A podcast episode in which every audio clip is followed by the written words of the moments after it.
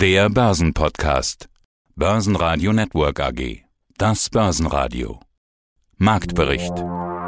Im Studio Sebastian Leben und Peter Heinrich. Außerdem hören Sie den globalen Anlagestrategen Heiko Thieme zu seiner aktuellen Markteinschätzung, Zinsexperte Christoph Rieger von der Commerzbank zur Zinswende, Portfoliomanager Alexander Chamier von Apo Asset Management zum Hype um Impfstoffaktien und Tech-Experte Thomas Rappold zur Subscription Economy.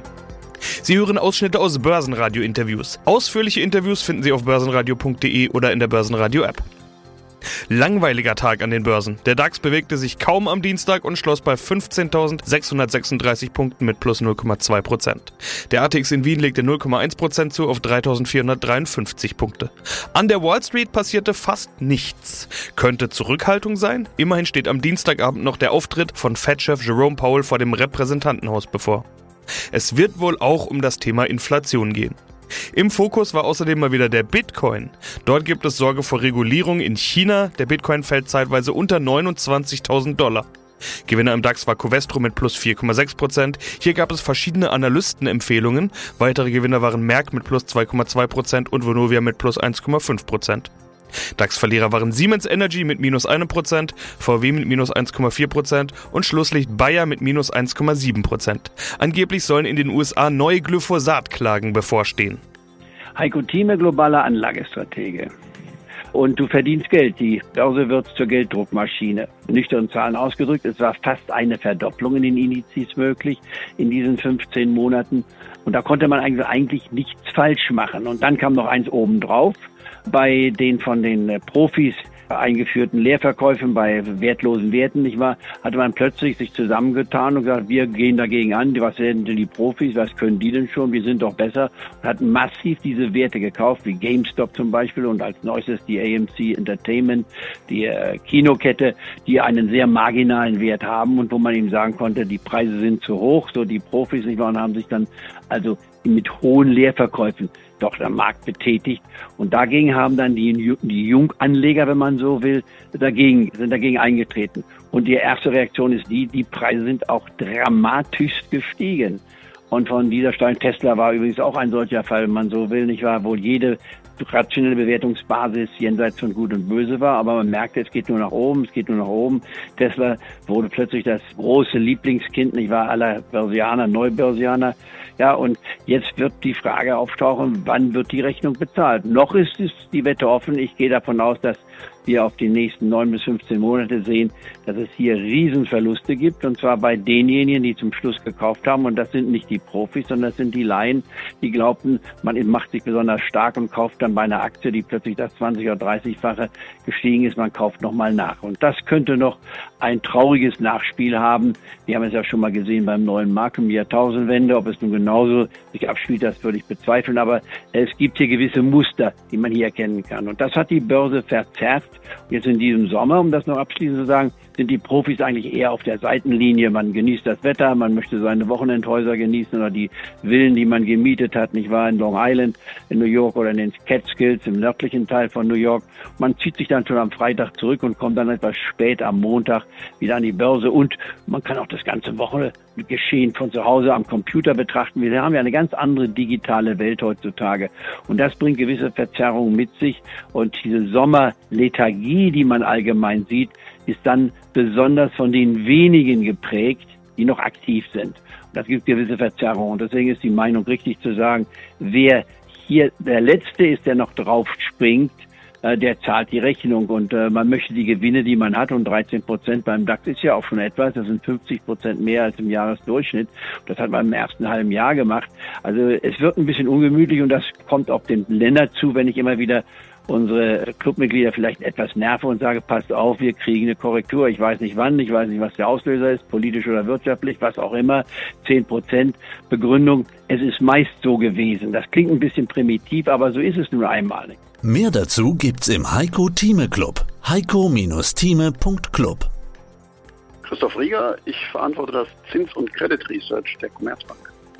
Heute Nachmittag, also Dienstagnachmittag, gibt es wieder Reden von US-Notenbankern und am Abend dann die Anhörung von US-Notenbankchef Jerome Powell. Seit der letzten Sitzung der Fed steht jetzt ganz klar fest, ist es soweit? Die Zinswende ist da?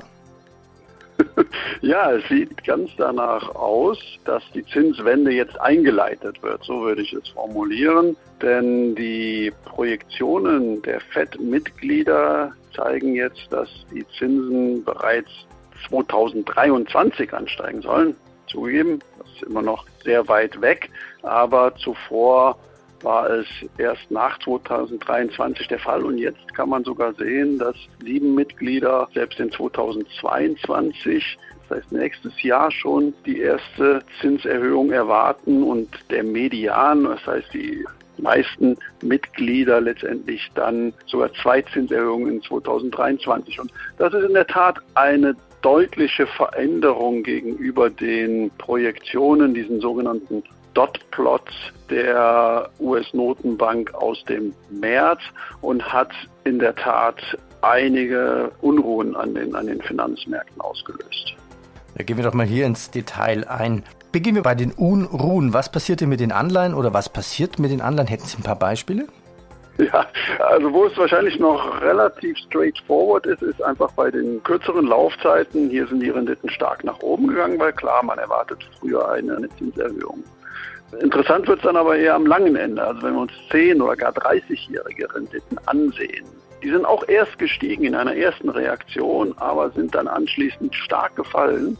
Also gerade 30-Jährige sogar deutlich niedriger jetzt als vor der FED-Sitzung. Und was sich da eben widerspiegelt, ist zum einen, klar, wenn man damit rechnet, dass die Zinsen früher erhöht werden, dann müssen sie vielleicht nicht ganz so stark erhöht werden, langfristig. Das heißt, diese sogenannte Terminal Rate, der Langfristzins, wird hier niedriger gesehen. Das, denke ich, erklärt in etwa dieses Muster. Aber ich muss dazu sagen, wenn man das Muster zwar so erklären kann, das Ausmaß der Reaktion kann dadurch sicherlich nicht erklärt werden. Also ich habe schon viel erlebt und seit langem also nicht mehr so eine, eine Marktreaktion. Und ich denke, hier muss man ganz klar erkennen, dass das positionsgetrieben ist. Das heißt, es war einfach ein sehr einseitig positionierter Markt eigentlich seit Jahresbeginn haben immer mehr Leute auf diesen sogenannten Reflationstrade gesetzt. Das heißt, man hat auf höhere Renditen, vor allen Dingen am langen Ende gewettet. Man hat auf steigende ja, Inflations-Break-Evens gesetzt. Und genau das ist eben jetzt umgeschlagen, weil man sieht, aha, die FED lässt die Inflation dann vielleicht doch nicht so weit nach oben laufen, sodass dann eben diese Positionen glattgestellt wurden, was wie ich glaube, eben dann das Ausmaß dieser sehr ungewöhnlichen Kurvenreaktion erklärt. Guten Tag, Herr Lehn. Mein Name ist Alexander Chamier. Ich bin Senior Portfolio Manager bei der APO Asset Management, verantworte hier unter anderem den APO Medical Balance Fonds und bin verantwortlich für die Investmentstrategie des Hauses. Sie haben gesagt, es ist schon viel in den Preisen drin. Das klingt jetzt nicht, als sei die Idee, jetzt auf Impfstoffhersteller zu setzen, um da noch groß steigende Kurse zu bekommen, als sei das nicht Ihr Geheimtipp, um es mal vorsichtig zu formulieren. Auf der anderen Seite, was ist denn in den Kursen drin? Klar, die Impfstoffe sind auf dem Markt, klar, es wird auch schon viel geimpft, aber unter Umständen könnte es ja passieren, dass das jetzt jedes Jahr passieren muss. Ist das aus Ihrer Sicht auch schon in den Preisen, in den Kursen drin, dass unter Umständen regelmäßig geimpft werden muss? Ja, ich glaube tatsächlich, das wäre nicht die ganz große Überraschung. Denn darüber wird schon lange gesprochen, dass eine Boosterimpfung notwendig ist. In welchem Zeitraum, das ist noch nicht hundertprozentig klar. Aber tatsächlich ist das seit Monaten ein Thema. Und auch ich würde davon ausgehen, dass wir vielleicht mit einer Impfung oder einer zweifachen Impfung eben nicht äh, endgültig durch sind. Und ich glaube nicht, dass das noch die ganz große Überraschung wäre. Aber ich finde es tatsächlich zu kurz gesprungen, über das Thema Gesundheit immer wieder auf diese Impfstoffhersteller zu reduzieren. Es ist vollkommen zu Recht, dass das im Moment so in den Vordergrund gerückt ist. Es war das Thema Nummer eins. Aber wir haben uns ja gerade als Firma den Schwerpunkt auf den Gesundheitsmarkt gelegt. Nicht erst seit Corona oder weil wir uns von den Impfstoffherstellern viel versprechen, sondern wir sehen wirklich langfristige Trends im Gesundheitssektor, die dafür sprechen, dass der Markt langfristig einfach ein höheres Gewinnwachstum aufweist als der breite Markt. Dazu kommt noch eine größtenteils viel höhere höhere Konjunkturunabhängigkeit und diese Kombination macht den Sektor eigentlich so attraktiv. Bevor wir da noch genauer drauf eingehen, möchte ich doch nochmal beim Thema Impfstoffe bleiben, denn man kann es ja sogar noch weiter runterbrechen. Die große Neuheit, zumindest für die Öffentlichkeit, war da ja das Thema mRNA und dieser mRNA-Ansatz, der soll ja auch in andere Bereiche übertragen werden. Was hat das für ein Potenzial? Ist mRNA ja ein Thema, das wir auch außerhalb dieser Impfstoffe jetzt noch viel häufiger zu hören bekommen, auch bei anderen Krankheiten? Man hat es ja schon für verschiedene Anwendungsfelder schon mal zumindest in den Fokus genommen. Ja, tatsächlich. Man muss sich vor allen Dingen vor Augen führen, dass die mRNA-Technologie nicht für die Covid-Forschung erfunden wurde, sondern aus der Krebsforschung kommt. Insofern ist es für die Spezialisten in diesen Bereichen überhaupt keine Neuheit. Seit Jahren wird daran geforscht und jetzt ist diese Technologie genutzt worden und hat damit einen Durchbruch äh, bei der Covid-Impfstoffforschung dann gebracht. Aber insofern wird diese Technologie sicherlich nicht nur auf den Covid-Sektor begrenzt bleiben, sondern man wird in den anderen Bereichen da eben wieder weiter forschen Menschen. Ich denke nicht, dass das jetzt zu so einem so schnellen weiteren Durchbruch kommt, wie es bei Covid war, denn wie gesagt, in der Krebsforschung ist man da schon länger dabei. Aber die Technologie wird uns definitiv weiter begleiten und es gibt ja jetzt auch neue Gedanken. Das wird dann die Zukunft zeigen, beispielsweise Grippeschutzimpfungen. Wenn man bei Corona einen solchen Erfolg hatte, warum soll das nicht auch bei der Grippeschutzimpfung funktionieren? Mein Name ist Thomas Rappold, ich bin Investment Advisor für Technologieindizes. Sie beraten einige Technologieindizes und da bilden Sie wichtige Trends mit ab. Einer davon heißt Subscription Economy.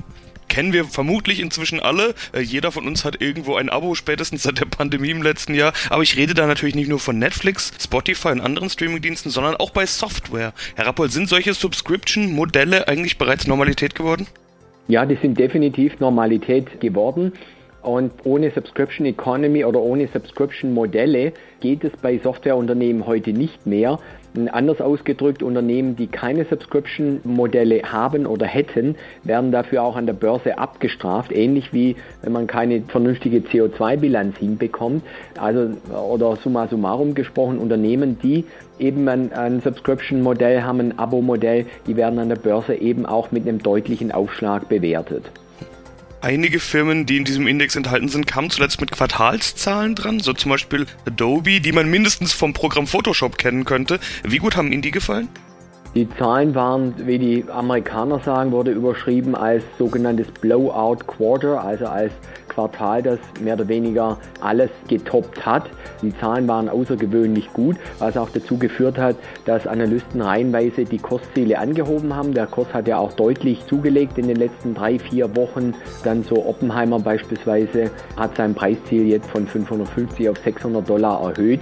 Dann, also das zeigt, das Unternehmen Adobe ist sehr, sehr gut unterwegs, weil es wie Warren Buffett sagen würde, eben einen extrem starken Burggraben hat. Das heißt, Adobe ist weltweit das führende Unternehmen. Sie haben ein Produkt angesprochen, das sogenannte Photoshop eben. Dann das heißt, für alle kreativen Leute, die irgendwo kreativ sind, ob auf Instagram, ob auf anderen Channels, ob über Webseiten, dann man braucht diese Tools von Adobe zwingend. Jeder kennt Adobe auch durch PDF-Dokumente. Also Adobe ist auch Hersteller von den PDF-Dokumenten und damit eigentlich allen bekannt. Sehr lange im Silicon Valley beheimatet, über 40 Jahre alt und übrigens das allererste Unternehmen von den Großen, das vor 2012 also vor knapp zehn Jahren, auf ein Subscription-Modell umgestellt hat, von den Analysten damals böse abgestraft worden ist. Dann bei der Ankündigung um 10% ging es damals nach unten und inzwischen ist Adobe sozusagen der King of Subscription Economy, kann man schon sagen. Börsenradio Network AG Marktbericht